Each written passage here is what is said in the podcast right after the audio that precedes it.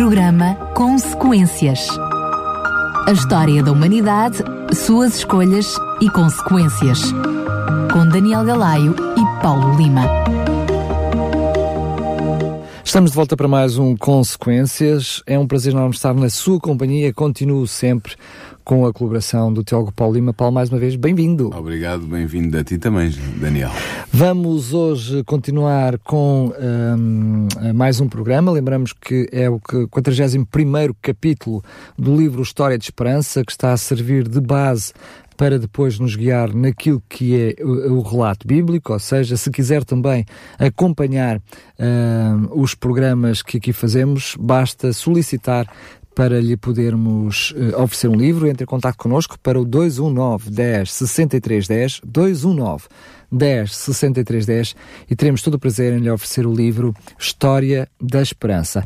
É um livro que conta, portanto, como surgiu a rebelião no céu com Satanás e depois percorre eu diria, em paralelo aquilo que foi acontecendo no céu e aquilo que foi acontecendo com o povo de Deus aqui na Terra, passando com uh, a máxima exatidão por aquilo que é o relato bíblico e termina depois ainda com o tempo que está por vir, ou seja, com as profecias bíblicas que ainda estão por vir e que certamente a cada um de nós uh, diz respeito. À medida que nós vamos guiando, passando os capítulos do livro, vamos olhando para aquilo que a Bíblia nos diz sobre o relato do mesmo. Vamos uh, lembrar também que se só agora uh, entrou em contato connosco, vamos para o 41 capítulo, como disse, mas teve, não teve a oportunidade de ouvir os programas anteriores, eles estão todos disponíveis na internet, portanto no site da rádio, em radiorcs.pt, no separador programas e, portanto é só escolher o livro, um, o livro não, o podcast Consequências e poderá ouvir, reouvir e até fazer o download de todos os programas. Vamos então para o programa uh, de hoje. Uh, Paulo, um, o, o, programa de hoje, depois de termos falado do, do Ministério do, de, de, Pedro, da prisão, da prisão de Pedro, uh, o título hoje tem nas regiões distantes. Uh, isto tem a ver com o quê? Olha, isto é um título vago porque este capítulo abarca, sobretudo, duas coisas, passando por uma terceira sem a explicitar. Ou seja, ele começa com o chamado de Paulo e de Barnabé para o ministério uh, evangélico uh, na igreja de Antioquia, depois passa em silêncio, mas contorna a primeira viagem uh, missionária de Paulo e de Barnabé, e depois entra na questão do, do primeiro concílio de Jerusalém por causa da questão da circuncisão dos cristãos gentios. Portanto, é, é, são essas três coisas, sendo que a segunda é passa-se por ela sem se fazer referência explícita. Muito bem. Uh, muito bem, é só relembrar então que os, os, versículos, os capítulos que estão associados a estes episódios na Bíblia são no livro de Atos, ambos, no capítulo 13, os primeiros quatro versículos, e no capítulo 15, portanto, o capítulo 15, 1 ao 31. Exatamente. Uh, o Ellen White começa este capítulo de uma maneira interessante. Ela começa por dizer que, devido à perseguição feroz que tinha sido desencadeada contra os cristãos em Jerusalém por volta do ano 34 da nossa era, uh, os apóstolos e discípulos espelharam-se pelas regiões limítrofes e foram andando e foram pregando o Evangelho para onde quer que fossem. Inicialmente restringiam os seus trabalhos aos, aos judeus, tanto os judeus de fala aramaica como os judeus de fala grega, uh, uh, e era muito abençoado esse ministério que eles tinham. No entanto, uh, também começaram a acontecer o seguinte, foi que ao se afastarem do centro do judaísmo, que era Jerusalém e a Judeia, estes pregadores foram tendo a oportunidade também de pregar o Evangelho a pessoas eh, de fala grega e de origem gentílica, ou seja, a não-judeus. Uh, e isso deu alguns resultados, sobretudo uh, inicialmente em Antioquia.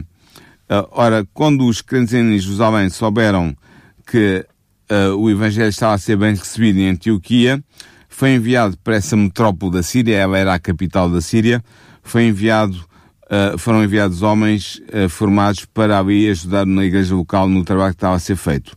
Uh, um desses homens foi Barnabé, que quando viu que o trabalho era abundante e exigia entrega e capacidade de pregação e de raciocínio e de conhecimento da Bíblia, obteve o auxílio de Paulo e estes dois, Paulo e Barnabé, trabalharam intensamente nessa cidade de Antioquia, da Síria, durante um ano, ensinando o povo e contribuindo para um crescimento muito assinalável da Igreja de Cristo naquela cidade. Antioquia era uma cidade capital de, de, de província, com uma grande população de judeus, e, mas ainda mais de gentios.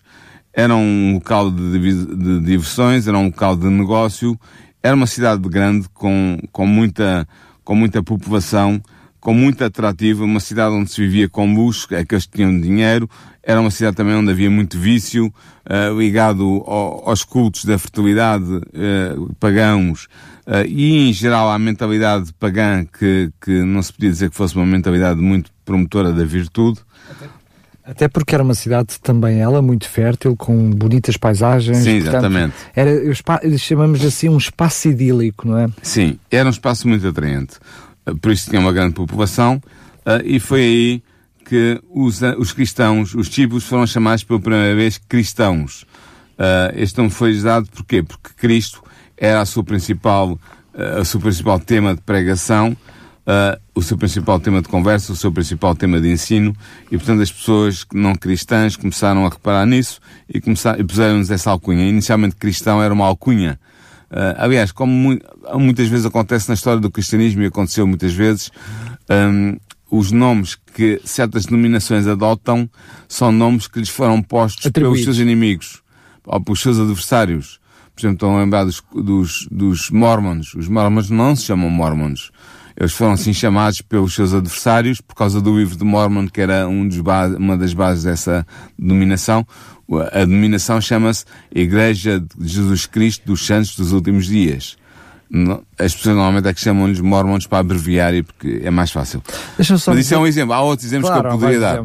Deixa-me só dizer que acho que é bastante pertinente, estrategicamente para, para o avanço da mensagem de Deus, esta era também uma cidade-chave, porque era uma cidade constituída por muitos estrangeiros para que se reuniam ali para, para negócios, enfim.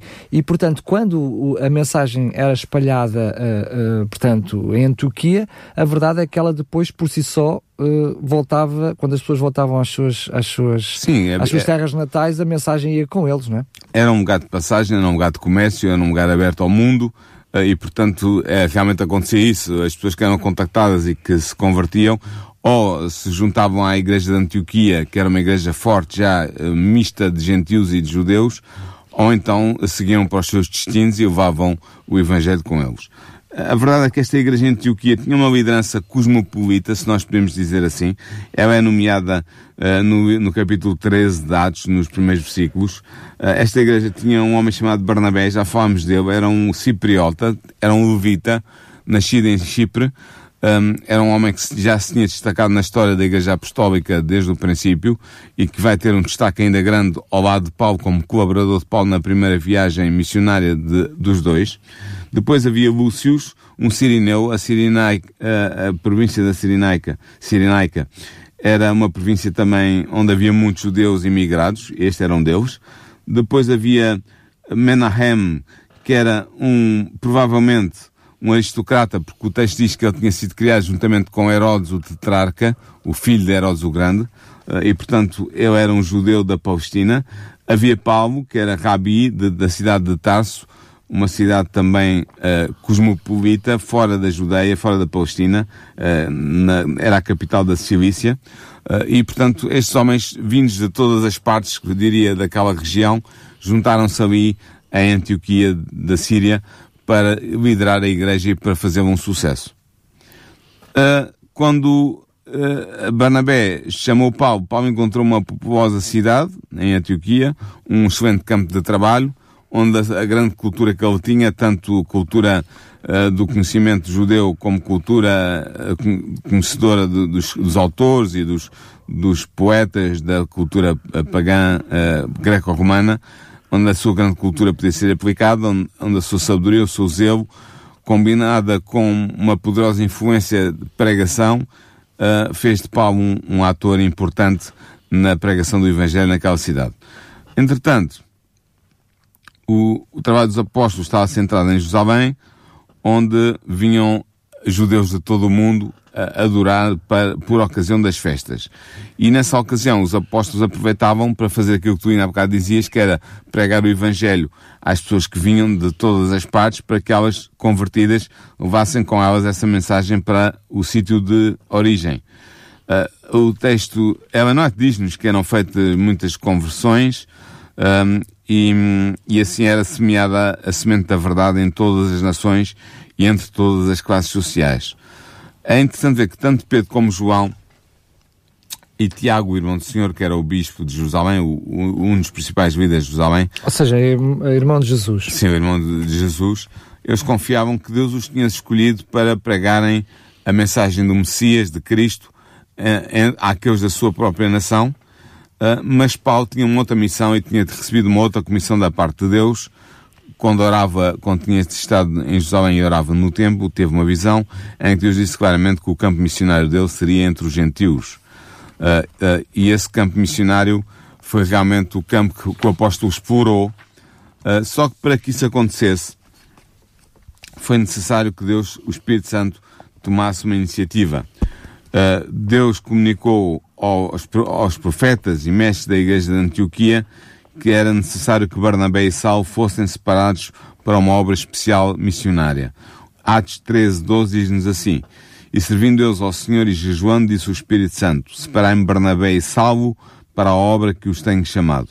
Portanto, estes dois apóstolos foram separados, apóstolos no sentido de enviados, não fossem parte dos doze, dos doze discípulos de Jesus originais, mas eram enviados. É isso que a palavra apóstolo em grego significa, é aquele que é enviado.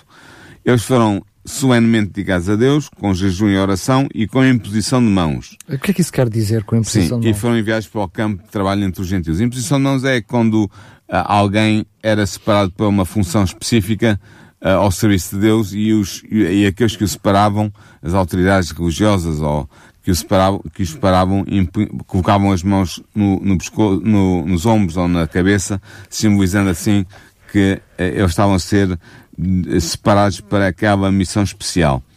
Uh, Evernote vai, tem muito a dizer sobre a imposição de mãos, nós já lá vamos chegar, mas é importante ver que Paulo e Barnabé tinham trabalhado como ministros do Evangelho ao serviço da Igreja de Antioquia, os seus esforços tinham sido abençoados grandemente, mas nenhum deles ainda tinha sido ordenado formalmente para o ministério evangélico pela oração e pela imposição de mãos. E agora foi isso que aconteceu e desta maneira estavam autorizados pela Igreja, formalmente, não só a pregar a verdade, mas também a batizar os crentes e a organizar novas igrejas, a organizar o seu campo de trabalho missionário. Eh, esta foi uma época importante para a Igreja, porquê? Porque, embora o muro da separação entre judeus e gentios tivesse sido posto embaixo por ocasião da morte de Cristo, a verdade é que sendo concedido aos gentios o direito de acederem também à salvação através do Evangelho, a verdade é que os judeus, que eram na altura a maioria dos cristãos, os judeus cristãos ainda não tinham percebido claramente isso. Ou seja, eh, apesar disso ser, eu diria, algo bastante evidente, ao Sim, ponto de quando Jesus morreu, o próprio templo, o véu do templo foi rasgado de cima Sim. a baixo, mostrando precisamente essa separação. Sabemos que o próprio Pedro recebeu visões, que Deus teve que dar visões a Pedro. Uh, vimos aqui já no passado a visão do, do, do lençol, dos animais puros e impuros. Deus fez um trabalho com, seu, com os seus discípulos, diria com, com, a sua linha da frente na área do evangelismo, Sim. mostrando que não havia essa separação, mas parece que essa separação não saía deles mesmo, não é? Não saía de dentro deles mesmo. Sim, é, era, temos que ver também. Estava demasiado temos, enraizado. Exatamente, temos que ser justos e, e perceber que um, um, judeu que desde, desde a pequena infância aprendia que o seu povo era o povo escolhido, uh, que os outros povos eram malditos, eram impuros e que ele não devia comunicar com eles, a não ser que essas pessoas desses outros povos se convertessem ao judaísmo, se circuncidassem, no caso de ser homens, e aí se juntassem como prosélitos, e mesmo assim seriam sempre judeus de segunda categoria. Claro, um judeu que aprendia desde pequenino, era natural que tivesse dificuldade em perceber que o Evangelho agora era para ser enviado ao mundo e era destinado a todas as nações, mesmo tendo Cristo dito que eu vos envio para fazer discípulos de todas as nações, ensinando-as aquilo que eu vos ensinei. Portanto, era, era difícil. Temos que convencer. Eh, para nós hoje é fácil. Sim, para nós hoje é fácil porque estamos de fora e passaram dois mil anos e temos acesso a, a coisas que eles não tinham, a, temos acesso ao Novo Testamento tal como está escrito e tudo mais, mas era difícil para um judeu. A mas é engraçado é que... que Paulo, o Paulo teve essa noção bem Sim, presente, né? ou teve, seja, é de verdade. todos, Paulo foi, foi aquele que eventualmente o via mais claramente viu mais claramente. Exatamente. exatamente. Uh, só voltando à questão da, da, da imposição de mãos. Esta imposição de mãos mais tarde foi utilizada a chamada ordenação, ou o sacramento da ordenação, como se diz na Igreja Católica Apostólica Romana. Foi mal usada porque se começou a atribuir ao ato de impor as mãos como se fosse uma transferência de um poder especial uh, que as pessoas que eram ordenadas recebiam, poder que os habilitaria a realizar a obra ministerial como se a virtude estivesse na imposição de mãos e na, naquela cerimónia e não na fé da pessoa e na designação que o Espírito Santo lhe atribui de fazer a sua obra. De uma forma indireta, a, a virtude e o poder estaria na própria pessoa que, que, que transmitia. Ou seja, não era Sim. tanto a imposição em si, mas a pessoa que tinha era reconhecida a autoridade e o poder para transmitir esse poder a outra. Exatamente, não? exatamente. Quando a ideia principal é que o próprio que está a ser ordenado recebe de, diretamente, é uma incumbência da parte de Deus. De Deus exatamente. Esse, esse. Ou seja, o poder é dado em função, passando a redundância, da função que a pessoa passa a desempenhar. É verdade que Paulo e, e Barnabé já tinham recebido de Deus a comissão, o próprio Deus os tinha chamado para aquela tarefa e essa cerimónia da imposição das mãos não acrescentou nenhuma graça especial nenhuma qualificação de poder especial, foi simplesmente a colocação do selo da Igreja sobre a obra de Deus, como diz Ellen White no seu capítulo uh, que estamos a estudar hoje.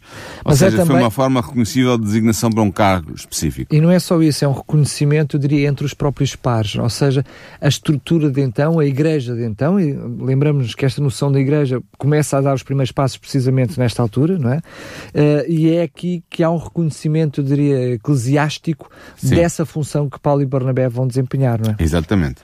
Entretanto, depois disto, acontece a primeira viagem missionária de Paulo e Barnabé, em que eles se dirigem para o que é hoje a Ásia Menor.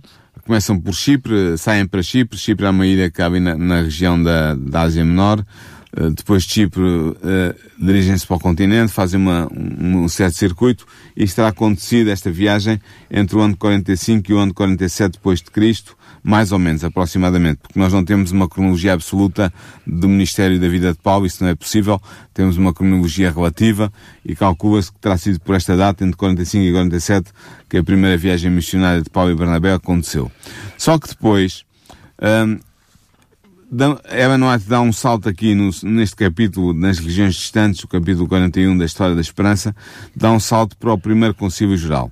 Este primeiro concílio geral aconteceu provavelmente em 49 depois de Cristo, mais ou menos, aproximadamente, depois da primeira viagem missionária de Paulo e Barnabé. E o que aconteceu porquê?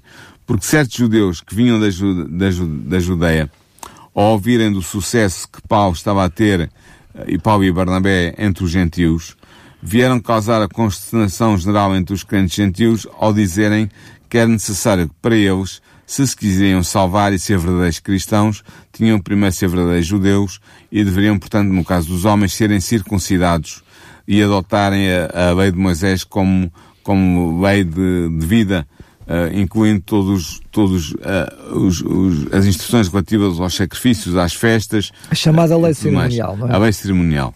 Uh, e é... afirmavam mesmo que ninguém seria salvo se não fizesse isso. Mas estamos a falar aqui nesta altura uh, de uma perfeita contradição com aquilo que foi o ministério de, Jesus, não é?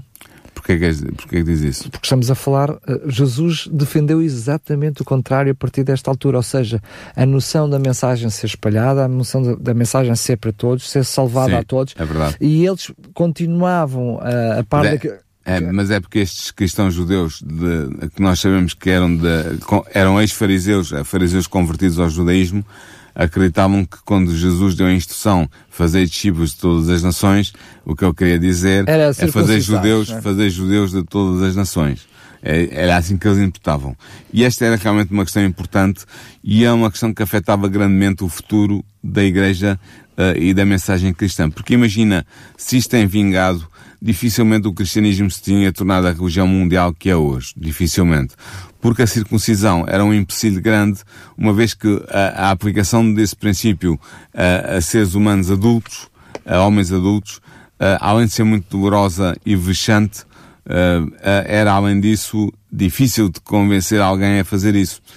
E, portanto, teria sido um, um, uma barreira enorme ao avanço do cristianismo. Portanto, foi uma questão importante que se levantou e Paulo e Barnabé decidiram enfrentar esse desafio com prontidão ponto a circuncisão dos gentios. Mas não estamos a falar só da circuncisão, estamos a falar de, da continuação dos rituais e do. E da continuação dos rituais do e templo. E isso é sim. é mais absurdo, porque o Cordeiro sim. dos Cordeiros já tinha falecido, né? Exatamente, tudo é apontava para aí. Sim. Mas também é verdade que hoje, mais uma vez, podemos afirmar que um, também nos parece mais absurdo apenas Nós porque temos, o, na mão toda, o Evangelho. todo o Evangelho. E, todo o Novo Testamento, claro que sim.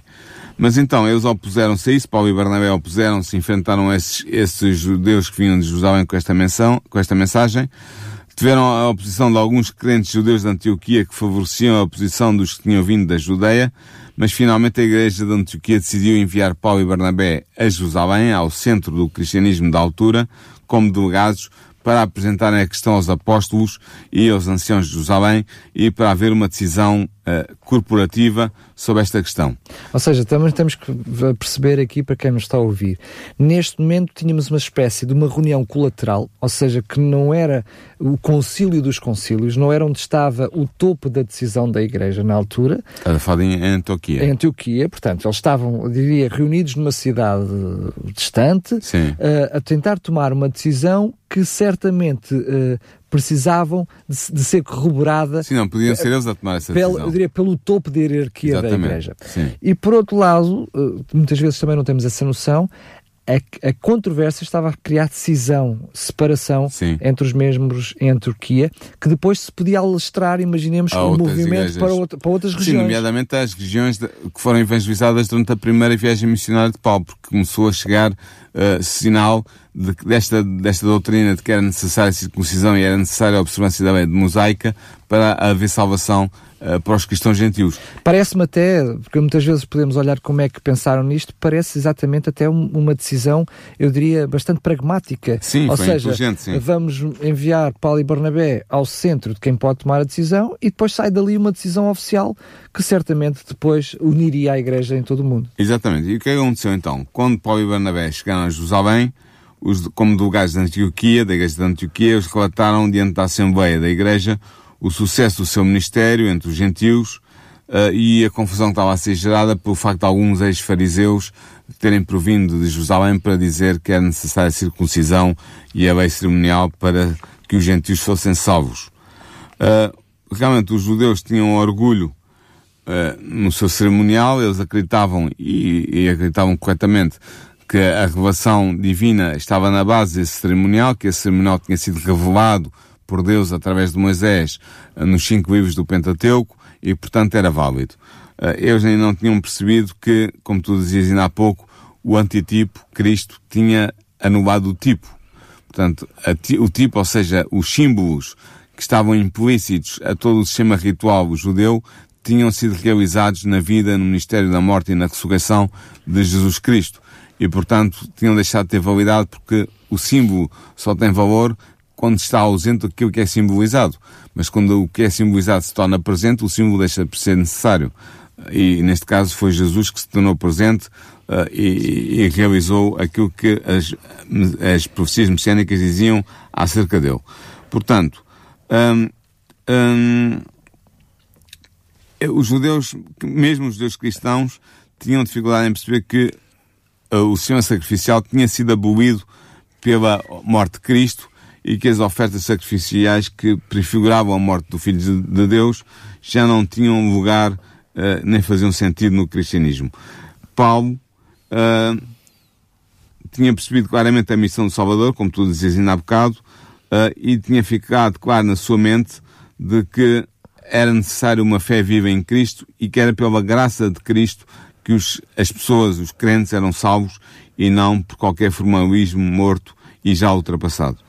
E, é interessante ver que Paulo é uma personagem muito interessante, realmente, porque ele continuava a reivindicar ser um filho de Abrão um descendente de Abrão, ele guardava os Dez Mandamentos na letra e no espírito, nós sabemos disso por passagens em algumas das suas epístolas, em que ele diz claramente que a lei é boa, santa e justa, e, outras passagens semelhantes, uh, mas sabia que as cerimónias típicas deveriam em breve cessar completamente, porque aquilo que elas tinham representado já tinha acontecido e a luz do Evangelho avançava a sua glória sobre a religião judaica, conferindo um novo significado aos seus antigos rituais. Isto para citar Emmanuel White no capítulo que estamos a analisar da história da esperança. Mas Paulo também falava com muita propriedade, porque o Paulo, lembramos, o Saulo, que entretanto se transformou em Paulo, Sim. o Saulo tinha isto tudo.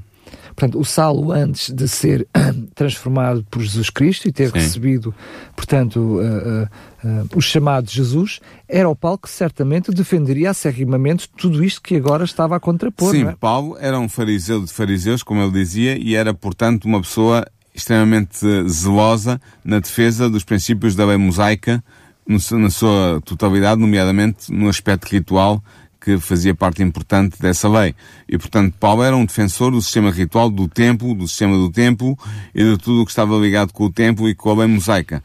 E, portanto, há aqui, quando Paulo se converte, há aqui uma reviravolta completa na sua maneira de pensar e de sentir, eh, e ele vai perceber, guiado certamente pelo Espírito Santo de Deus, de que há que ser coerente com as crenças que se tem e que, portanto, ainda que os judeus pudessem continuar a frequentar o templo e tudo mais, tudo bem, mas não podiam impor aos gentios um prece- preceitos que já não vigoravam para um cristão que compreendesse o significado da morte e da ressurreição de Cristo. Aliás, É, é essa a atitude de Ah, Paulo. Nós E hoje, a se de olharmos para todo o Evangelho de Paulo, para- chamemos-lhe assim, para tudo aquilo que Paulo fez, não é um Evangelho, Sim. mas para tudo aquilo que Paulo fez, ah, nós compreendemos claramente que Deus tinha essa missão para Paulo, ou seja, Deus vai chamar Paulo fortemente com essa missão de levar a mensagem e, para, para- Daniel, para além digo- fronteiras. Sim, não é? e digo-te já, não é por acaso que grande parte do Novo Testamento, pelo menos em termos das epístolas, são epístolas paulinas. As três Claro. epístolas paulinas estão lá porque Paulo foi a pessoa que compreendeu melhor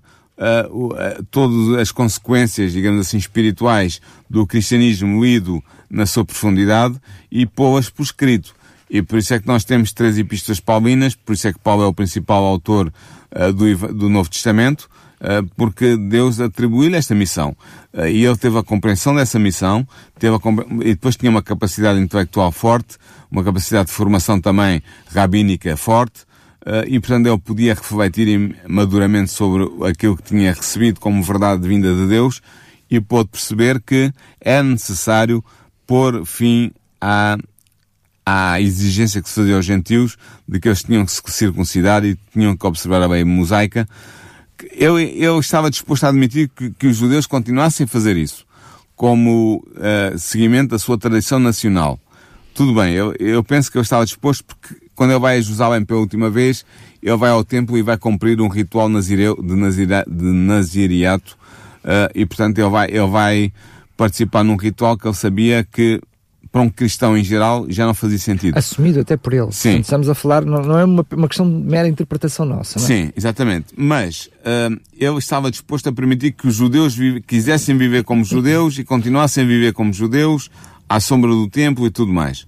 Embora nós sabemos que no ano 70 o templo vai ser destruído e e até esse Iria empecilho- ser destruído. Sim, iria ser destruído no ano 70 e que até esse empecilho, digamos assim, Deus tira do caminho. Ah, mas que os judeus quisessem continuar nas suas práticas ancestrais, os cristãos judeus, eu estava disposto a aceitar isso. Agora, que não pudessem é vir imp- impor aos cristãos gentios algo que não tinha nada a ver com eles e que não tinha a ver com a súmula, com a essência do cristianismo, tal como Paulo entendia, e e nós acreditamos que Paulo entendia bem porque entendia guiado pelo Espírito Santo de Deus. A verdade é que seja dita também, apesar de Paulo eh, vir a ser eh, o porta-estandarte dessa realidade no futuro, até muitas vezes na ligação direta com as diferentes igrejas por onde ele foi passando, Sim. resolvendo conflitos que ainda se mantiveram nessas regiões, a verdade é que Deus utiliza, eu diria, alguém que até então estaria também como reconhecidamente à frente da igreja, numa posição de preeminência na igreja, que é Pedro, Sim. vai fazer um trabalho à parte, paralelo, para resolver a questão. Sim, é verdade que esta questão trazida ao concílio, ao primeiro concílio de Jerusalém, foi muito importante porque, embora parecesse apresentar dificuldades insuperáveis, o Espírito Santo já tinha dado a solução para, para o problema eh, que estava a surgir. E essa solução tinha sido dada no caso de Cornélio. Pedro vai, como tu dizes muito bem, exatamente argumentar que o Espírito Santo já tinha decidido a questão quando, eh, há uns anos atrás, portanto, já há alguns anos atrás, uh, o Espírito Santo tinha descido, tinha batizado os, os cristãos gentios da família e, e do círculo de Cornélio. Portanto, e, todos portanto, aqueles que todos estavam, aqueles que nem estavam- sabemos ao certo quando seriam. é? Exatamente. E que, portanto, o Espírito Santo, ou seja, Deus, através da terceira pessoa da Trindade, que é o Espírito Santo, já tinha ratificado a conversão dos gentios por gentios ah, e, portanto, tinha mostrado que os gentios eram aceitáveis para Deus como ahm, conversos do cristianismo. Porque estamos a falar de- da questão do derramamento do Espírito Santo que Exatamente. vai ocorrer em, em, em Aliás, Pentecostes, seria bom, que seria bom depois a seguir veio a ocorrer precisamente com esse, ou seja, Com Cornélio e se, com a sua se família, havia sim. derramamento do Espírito Santo para pessoas que não, não, Não eram judias. judias, ah, portanto todos podiam receber o Espírito Claro, Santo. e, aliás, até é bom citar Atos 15, versículos 8 a 10, em que Paulo argumenta, em que Pedro, perdão, argumenta e diz assim: E Deus, que conhece os corações, lhes deu testemunho, dando-lhes o Espírito Santo, assim como também a nós. Está a falar dos gentios. E não fez diferença alguma entre eles e nós, purificando os seus corações pela fé. Agora, pois, por que tentais a Deus, pondo sob a serviço dos discípulos um jugo que nem os nossos pais nem nós podemos suportar. Portanto, Pedro está aqui a argumentar a dizer, olha, vocês desculpem, mas Deus já resolveu esta questão. Os gentios são bem-vindos à Igreja Cristã. Eles são membros de plano direito da Igreja Cristã, como os, os crentes judeus. E, portanto, vamos resolver a questão nessa, nessa, nessa latitude e nessa orientação. É interessante ver que há pessoas que dizem que este jugo de que Pedro estava a falar era a lei dos dez mandamentos, mas não é, não é, isto não faz sentido. Pedro referia-se sim à lei das cerimónias, à lei cerimonial, à lei ritual. A tal estava, que ficou obsoleta com a exatamente, morte que estava na lei de Moisés e que ficou nula e vã pela crucificação de Jesus.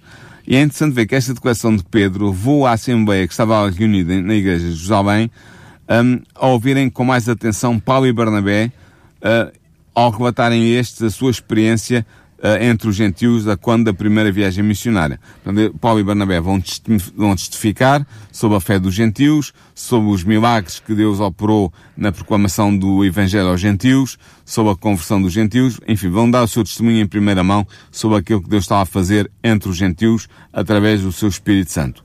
E vai ser aí que se vai erguer um homem, Tiago, Jacob, no seu nome judeu, um, que era, era irmão de Jesus, ou seja, era da família de Jesus, isto é, provavelmente era o filho mais velho de José de outras núpcias antes de José se ter casado depois com Maria.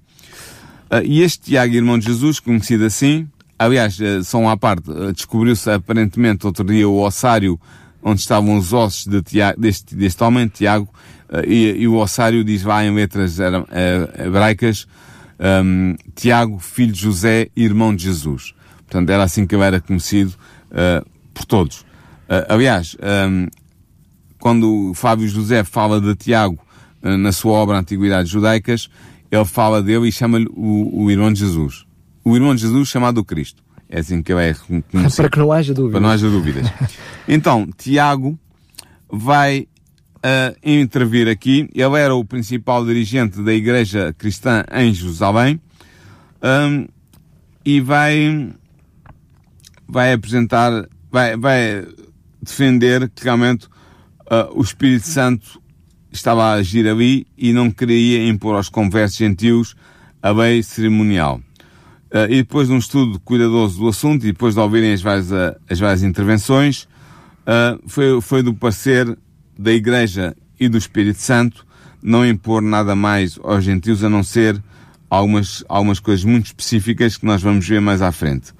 Uh, Aliás, ao ponto de, no próprio capítulo 15 de Atos, eh, surgir a citação do próprio Tiago, refutando e que fica escrito, não é? sim, Que uh, realmente não. Tiago vai dizer, pelo que julgo que não se deve perturbar aqueles de entre os gentios que se convertem a Deus. Portanto, essa vai ser uh, o, o leitmotiv da, da mensagem de Tiago, como está registado em Atos 15, 19.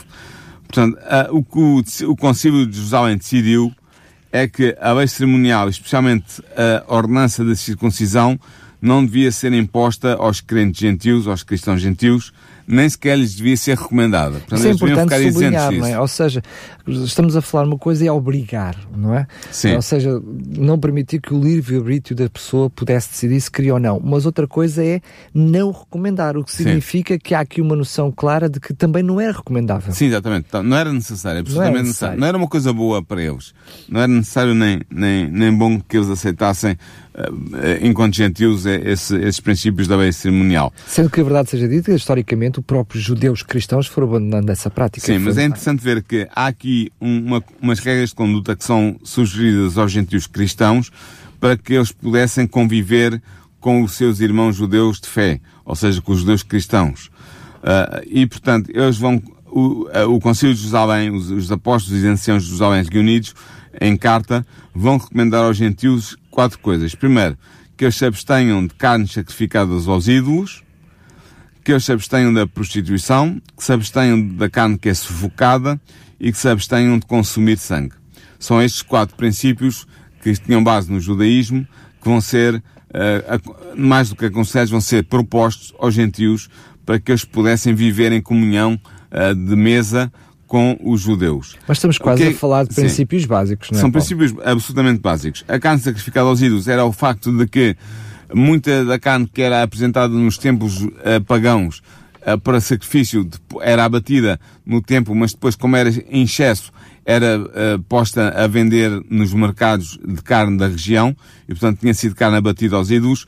e aqui uh, é dito claramente, porque os judeus não consumiam esse tipo de carne, é pedido aos cristãos gentios que também não consumam esse tipo de carne.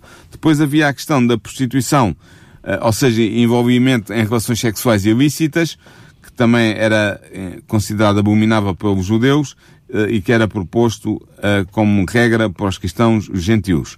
O que é sufocado era um carne, era um animal que era morto não por degulação, mas por ser sufocado ou por estrangulação.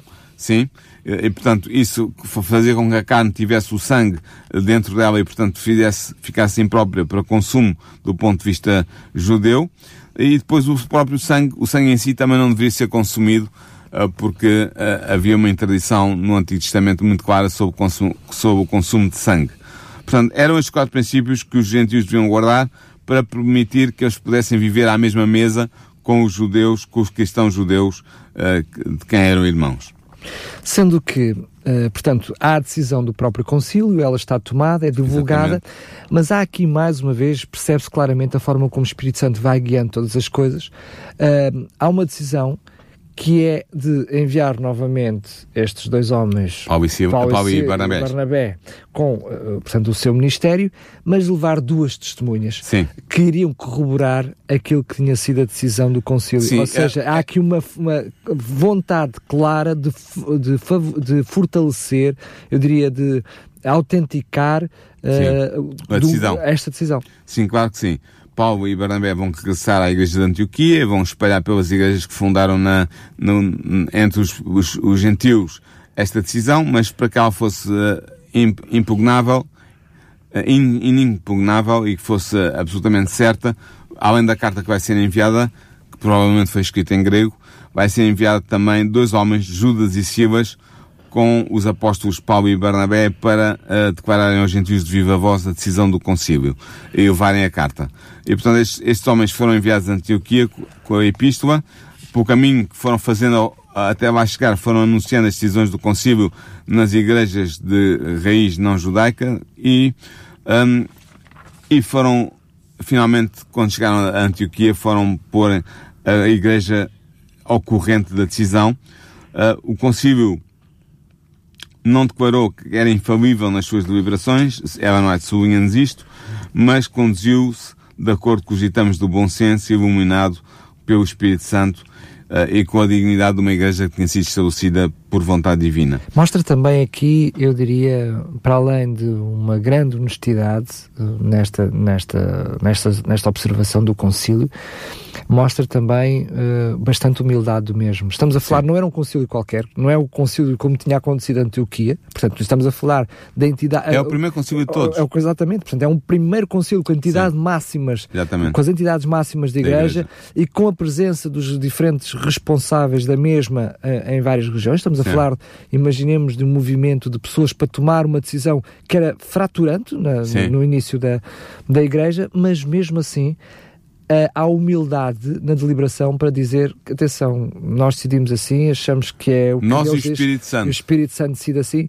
o que não quer dizer que ela não seja falível, não é? É, é bastante humildade. O concílio é que era falível, a decisão que foi tomada foi tomada de acordo com o Espírito Santo, mas eles podiam falhar não, como mas eles dizer, ou seja, eles reconhecem a sua a fabilidade, e dizendo que isto foi tomado, reconhecemos que não por nós, mas pelo Espírito Santo. Aliás, o próprio Pedro diz que o Espírito Santo já resolveu o problema antes de nós estarmos aqui Exatamente. a discutir, ele já resolveu o problema. Portanto, os anciãos e os apóstolos de Jerusalém expediram o decreto, o chamado decreto apostólico, que foi aceito pelas igrejas cristãs de todo o mundo, mas é verdade, e ela não é termina assim este capítulo, e nós vamos terminar este programa com esta nota.